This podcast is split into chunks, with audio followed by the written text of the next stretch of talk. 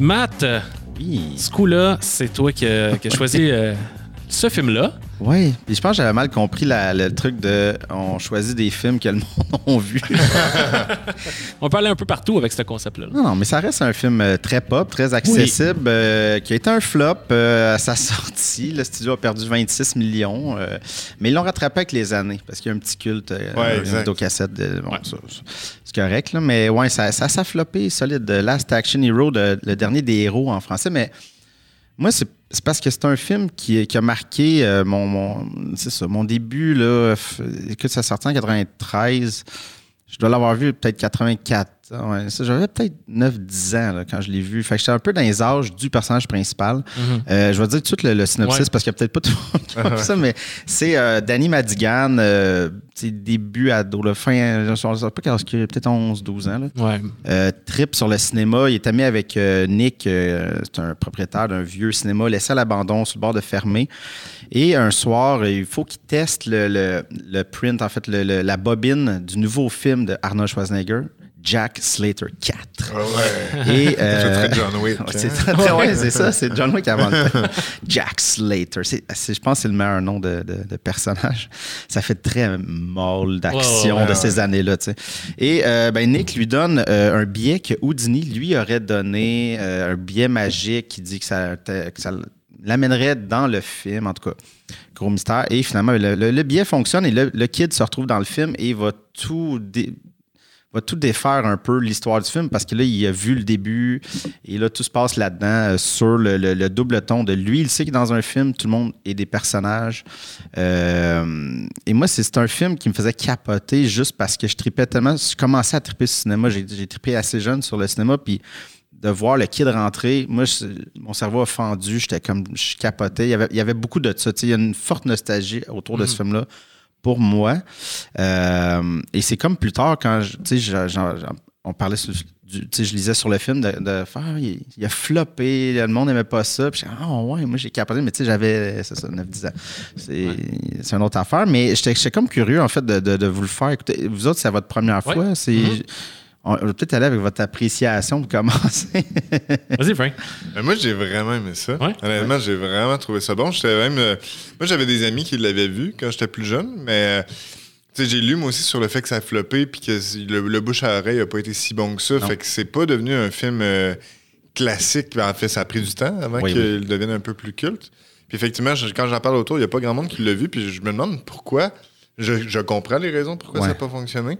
Entre autres, euh, j'ai pesé sur play, j'ai fait 2h10. Qu'est-ce qui se passe? Ouais. Puis euh, il y a du gras là-dedans, là, honnêtement, Oh, que tu aurais ouais. pu enlever.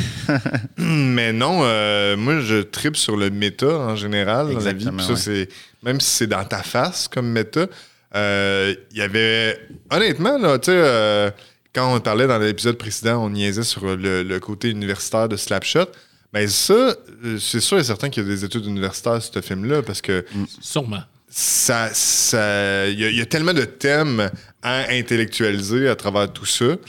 Ah, ma- puis le film se prend pas au sérieux en même temps. Fait il y a Ouais. plein de fois que j'étais comme ah c'est vraiment brillant, même si ça l'était peut-être pas nécessairement tant que ça, mais je trouvais ça brillant, puis je trouvais ça le fun en même temps. Fait que j'étais comme ah oui c'est super le fun à écouter là.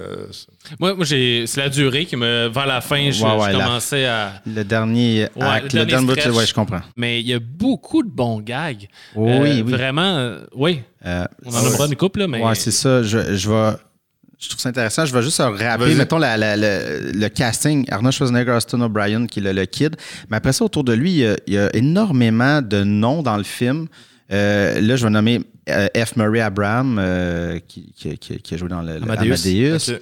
Euh, Il s'est calé en plus. il s'est Ouais, collé dans le film parce qu'il dit qu'il faut pas que tu lui fasses confiance parce qu'il a tué Mozart. Ouais. Mozart. C'est pas- juste un gag, ça revient comme un élément euh, Un comme assez important Ouais, c'est ça. il y a des trucs dans le même. Il y a Charles de Dance, celui qui joue le Bénédicte, le, le- le- le gars avec l'œil de vitre, euh, qui jouait le père Lannister, Lannister dans Game of Thrones. Euh, Anthony Quinn, Tom Noonan, qui joue le, le, le- le- le gars à l'âge, j'ai oublié le nom. euh, euh, Puis il y a Sir Ian McKellen. J'avais pas reconnu que c'était lui au début. Ouais, Mais qui, ça, fait, qui fait la mort, Ah en oui. fait, euh, du film de Seven Très bien joué, Euh. Puis Art Carney, dans le petit rôle, il fait le, le, le- le cousin euh, dans Jack Slater 4. Le cousin de Jack Slater qui, qui mourir. meurt avec la bombe. Et qui est comme tout le prétexte de Jack Slater. et euh, bon, ben, John McTiernan, euh, le réalisateur euh, Die Hard, Predator, On for a Red October. Euh, et euh, ouais, c'est ça. Et où ça, ça a peut-être fucké beaucoup. Là. C'est C'était deux jeunes qui ont scénarisé le film au début. Mais ils sortaient de l'université. Euh, c'est Adam Leff. Mais lui, Adam Leff, il a juste trois films. Il a arrêté après Biodome. ça. Biodome, entre autres. Tu sais quoi ça? Non. Tu verras la pochette. Euh, Shore. je vais mettre la pochette. euh, Euh, ça, et euh, Zach Penn, euh, euh, c'était, I guess, deux amis. Mais lui, lui a continué, il, a- il écrit encore aujourd'hui des films euh, Ready Player One, vraiment plus récemment avec de, de- de Spielberg. Free Guy. Free Guy très récemment, euh, puis le premier Avengers. Et l'affaire, c'est que ce- je pense le, le- le pourquoi il y a beaucoup de, de- pourquoi ça a chié? Il y a eu beaucoup de problèmes de production.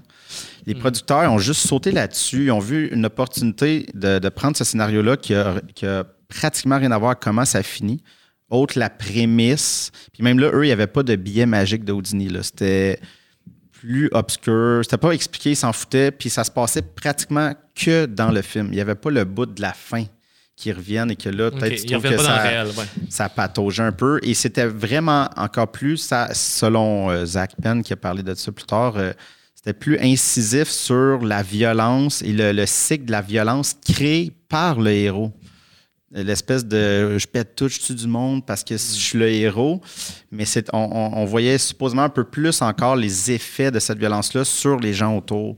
Euh, au lieu de le glorifier. Il y a un peu de ça quand même parce qu'on se moque du personnage d'Arnold. euh, euh, et après ça, le scénario a été donné à Shane Black, Ouais. qui est le scénariste de Lethal Weapon, et, mais plus tard Kiss Kiss Bang Bang Nice Guys, qui était un peu dans, ce- dans cette idée-là de prendre le format, lui était plus policier, euh, et sais, de jouer avec ces codes-là et de s'en moquer là. un peu. Qu'est-ce ouais, méta. Bang Bang? Il y a des regards caméra, Ouais. t'as des trucs comme Ouais, ça. c'est hein? ça. Mais je pense, euh, ce qui a pas aidé. Puis euh, Carrie Fisher aurait été un script de doctor là-dessus. Euh, aurait, euh, celle qui joue la princesse Léa, Ouais. euh, aurait euh, repassé sur le scénario à la fin, essayer de- d'aider. Et ils ont. euh, c'est ça, c'était un, c'était un shit show. Il tout le monde tirait un peu de son bord. Personne voyait le film amené de la même façon parce qu'il a tellement été re- retravaillé, rescénarisé. Puis pendant le tournage, Arnold et John McTiernan, ça- ils sont allés prendre une bière, puis là, ils, ont parlé du film. Puis ça a l'air qu'il y avait deux visions opposées. Tu sais, tout, c'est ça, il n'y a rien qui marchait. Et ils ont filmé jusqu'à trois semaines de la première. Euh, à six semaines de la première. Ah, moi, j'ai lu pire que ça. J'ai lu qu'ils ont. La, la semaine Ah, ça se qui peut. sortait, ils filmaient encore. Ça se peut, ça se peut. Ils n'ont jamais voulu Wow. repousser la date. Et euh, c'était le 18 euh, juin. Et en plus, euh, il y a un petit film qui s'est placé le 11 juin, Jurassic Park. Wow. Et, mais tout le monde voyait Arnold, tu sais, comme des dinosaures, parce que ça ne marchera pas. là. Arnold Ouais, ouais, était tellement gros à ce moment-là que eux, ils ont juste dit, ben, le fait qu'Arnold est là, ça va marcher. Mais, mais je pense que c'est ça. Il y avait tellement le jeu de. Là, les fans d'Arnold voulaient du rated R très, très violent. Hmm. Là, c'était PG-13. Plus. Je pense que c'est ça. Il y avait un problème de ciblage de qu'est-ce qu'on fait. C'était-tu avant que Arnold fasse tous ses films plus familiales, Il avait jumeaux? déjà fait, puis, non, il euh, avait déjà fait jumeaux, il avait déjà fait, euh, ouais, il avait déjà fait ça. Ça, c'est T'as tout fait, 90, là. Ouais, Mais ouais. là-dedans, il était, il était producteur, il avait contrôle artistique sur tout, là, Ouais, ouais, ouais. Arnold, là-dedans. Puis apparemment qu'il a aimé ce, ce côté-là de l'expérience. là. Ouais, c'est ça. C'est beaucoup impliqué là, dans, dans la création de ce film-là. On rit de lui, mais en même temps, euh, on rit de l'archétype qu'il représente aussi. Là. Beaucoup d'autodérision. c'est- Exactement. c'est- cool. qu'il y, a- il y a comme un deuxième ton, puis je pense que tu sais, le, le côté méta était peut-être. Là, Corrigez-moi si je, si je me trompe, mais j'ai pas l'impression qu'à cette époque-là, c'était si de l'avant. Tu sais, Il y avait un, un peu de films. On avait les Mel parodies, Mel Brooks, un peu, euh, ou Mm. les euh, Airplanes, mais tu sais, c'était des parodies qui étaient quand même très euh, visuelles, très, très marquées. Là, tu sais, tu Mm. le sais. Tandis que là, il y a quand même quelque chose de un peu subtil dans. Parce qu'ils ils font l'action de manière très sérieuse, très. Tu sais, il y a des bonnes scènes d'action. moyens, des vrais Ouais, moyens. des vrais là, moyens. Ça explose. Là, c'est- Mais tu sais, c'est pas tant comme haha, on, on rit de moi. Fait que je sais pas s'il y a la crowd qui aimait Arnold, l'espèce de prototype, et qui aimait pas tant le voir rire de lui-même ou de ce modèle-là. Je sais pas, tu sais, ça peut-être pas aussi aidé à cette époque-là. le- Ça a peut-être sa fanbase. Tu sais, c'était l'année euh, tout de suite après Terminator 2. Là. Euh, fait que c'est sûr que ça n'a pas Ça aidé. ça m'a beaucoup fait penser à Deadpool, un peu, tu sais, un Ouais. équivalent Ouais. euh, moderne Ouais, de ouais, tout ça, c'est là, ça. De, de regarder la caméra, de, de caler les acteurs sur qui ils sont, sur d'autres affaires, puis d'être un film d'action en même temps. Ouais, c'est ça, de, bien faire les scènes parce qu'il y en a de l'action là-dedans. Euh, il y a des bons moments. Je sais pas si vous, euh, s'il y a des choses qui ressortaient là, de- des- des, des séquences que vous aviez aimées ou. euh, Euh, ouais, ben d'abord, euh, le premier que je me suis noté, c'est ça arrive quand même assez tôt, mais c'est juste un gag, mais ça m'a tellement fait rire pour vrai. Le, le décompte de la bombe avec les papiers. Ah ouais? un Vraiment. 5, 4, 3. Hey, c'est une bombe! It's a bomb! Ouais, ça, ça m'a vraiment fait rire. Mais euh, ouais, euh, j'aimais beaucoup euh, justement le, le QG là, du, du poste de police avec Ouais, euh, ouais, plein de. Tu sais, Humphrey Bogart, t'as un cartoon, t'as Sharon Stone, tu sais, t'as des vrais acteurs. T'as puis- T-1000. Hein? T'as Robert Patrick, le, qui est, le, Tim- qui est le- Ouais. le, le méchant dans Ah, Terminator oui, 2. oui, il C'est avec sort euh, exactement. Sharon Stone. de Sharon Stone aussi qui sort de la. Exactement. Ouais, il, y a, du- ouais, il y a- il y a- il y en a en masse du T'as le cameo club là-dedans. vidéo pas longtemps après avec euh, Stallone qui Ouais, fait. Très blockbuster aussi, Ouais, là, ouais, les c'est couleurs là, de, du- Oui. J'aimais beaucoup le, ce, ce moment-là. Ben, il y en a plein d'autres. là, pas. dès le départ, moi, euh, je trouvais ça drôle dès le départ quand il était à la classe, puis il parle du first action hero qui est fucking Shakespeare, tu sais, Ouais, genre, avec euh, ces histoires qui sont encore refaites en film aujourd'hui, là, comme on est, j'aime Shakespeare, mais on peut se décrocher, ils ont toutes été faites, ces histoires. euh. Mm. Puis là, on commence avec lui, puis qui est comme justement avec cette mentalité de kid-là, qui est comme, fais pas juste le dire, fais-le. Et de voir Schwarzenegger qui, de- de- tu sais, qui est comme par un trucage mis dans le film de Lawrence Oliver de Hamlet, je pense Ouais, que ouais, c'était ça. Ah, c'est Hamlet. hein. Ouais, c'est Hamlet. Ça l'annonce super bien le côté genre euh, postmoderne de ce film-là, puis de dire en tant que kid là, Mm. puis c'était ça là, moi tu sais nos, nos- nos- nos amis communs là, sa- salutations à Marc-Antoine Bellard, je pense à lui et sa collection de VHS. Ils voulaient voir des films de Schwarzenegger qui Ah oui. étaient rassurants dans leur code, puis qui font encore du bien. Puis aujourd'hui, moi j'aime ça les mettre, puis justement j'écoutais ça, puis je me sentais bien en regardant ça. Je savais qu'est-ce qui allait se passer. Ouais. Puis ça, ça venait euh, chatouiller mon petit côté intellectuel aussi pour me faire euh, penser euh, intelligent. Ouais, c'est ça. Fait que, euh, non, fait que de jouer avec ces codes-là dès le départ, c'était magnifique. tu sais. Et puis il y a tout le. Tu sais, c'est ça, le, tout le regard aussi sur la, la violence, parce que même si euh, le- bon, euh, Zach Penn est un peu amer, euh, puis qu'il dit dans son premier scénario, c'était plus incisif, il y a quand même des niveaux, tu sais, parce que quand ils reviennent dans la vraie vie, quand les, en fait, le, un moment donné, dans le film, euh, les, les personnages Arnold, le kid ressortent, parce que le méchant Bénédicte réussit à sortir. Il s'empare du. euh, Ça part du ticket. euh, ouais. Il revient dans la réalité, mais il y a tout le moment quand euh, Bénédicte comprend que là, il est à New York, c'est extrêmement violent. Puis le monde s'offusque pas de cette violence-là. Et là, il voit comme un, un vol, un meurtre-vol. Après ça, il va voir le garagiste. Puis il veut Ah, j'ai juste un. Faut que je fasse un test euh, scientifique. Ouais. Puis il tire. Puis il attend que la police arrive. ouais. Puis, I, shoot, I shot somebody! Shut up! C'est ça. Et, et qui, et qui recolle à la fin, tu sais, quand ils sont sur le toit, euh, il dit à Jack Slater, Here the bad guys can win. Il y a tout un. Il y a quand même un espèce de regard. euh, tu sais, bon, euh, il aurait peut-être pu aller plus loin. Le, le film est, est très long. Là, il serait peut-être perdu à être trop intense, mais il y avait quand même des, des clins d'œil de. Ouais, c'est vrai. On arrive dans la vraie vie, mais c'est violent. Il y a des crimes, il y a des affaires, puis on, on s'offusque plus, mais on va voir des films d'action violents. Puis c'était pas en opposition de bon, c'est les films violents qui rendent le monde violent. Ça, je trouvais ça intéressant. mais, mais il y avait ce regard-là, tu sais, de bon, ici, je peux gonner du monde, personne. Tout le monde s'en- parce que quand il Hey, j'ai tué quelqu'un, t'entends, ah, shut up! Ouais, quelqu'un, j'essaie de dormir. Fait ça, j'aimais ça, ce bout-là. Mais ce qui, est, ce qui est intéressant, moi, je trouvais, c'est que, bon, tu sais, clairement, sont, sont- les personnages sont prisonniers de leur persona, tu sais. euh, tu sais, d'une part, bon, dans le film, en, ben, en premier lieu, mettons, dans le film, c'est, ça devient un élément narratif important de dire, comme, mettons, ils réalisent, ah, fuck, ce, que- ce que je suis en train de faire, ça marche pas vu que je suis le comic sidekick. Ouais. Ah, ça, tu seras pas capable de dire ça parce que c'est PG-13. Euh, tu peux- tu- c'est sûr que tu vas pas mourir tant et aussi longtemps que. Ah ouais, ça. Il y a- sais, euh, mais il y a des petits calls un peu que, tu sais, Scream a fait ça comme Ouais. 3, 4, je sais pas, 3 ans plus tard, là, tu sais, en défaisant les codes, de, du- en callant, en fait, en disant carrément les codes de l'horreur, mais c'est ça, tu sais, il est c'est le kid qui est call, tu sais.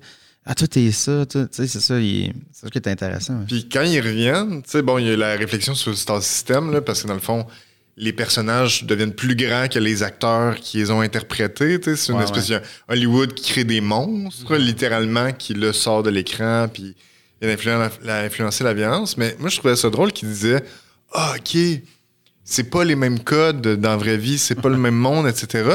Mais au final, un peu quand même, parce qu'il pouvait pas échapper de ça. Il reste que le, dans la vraie vie, entre guillemets, le méchant apparaissait quand même la même rue. Ah, il est là! Vite, on Ouais, court ouais, après. il sort du- ouais. Quand ils vont sur le toit, ils pitchent le, le kid en bas.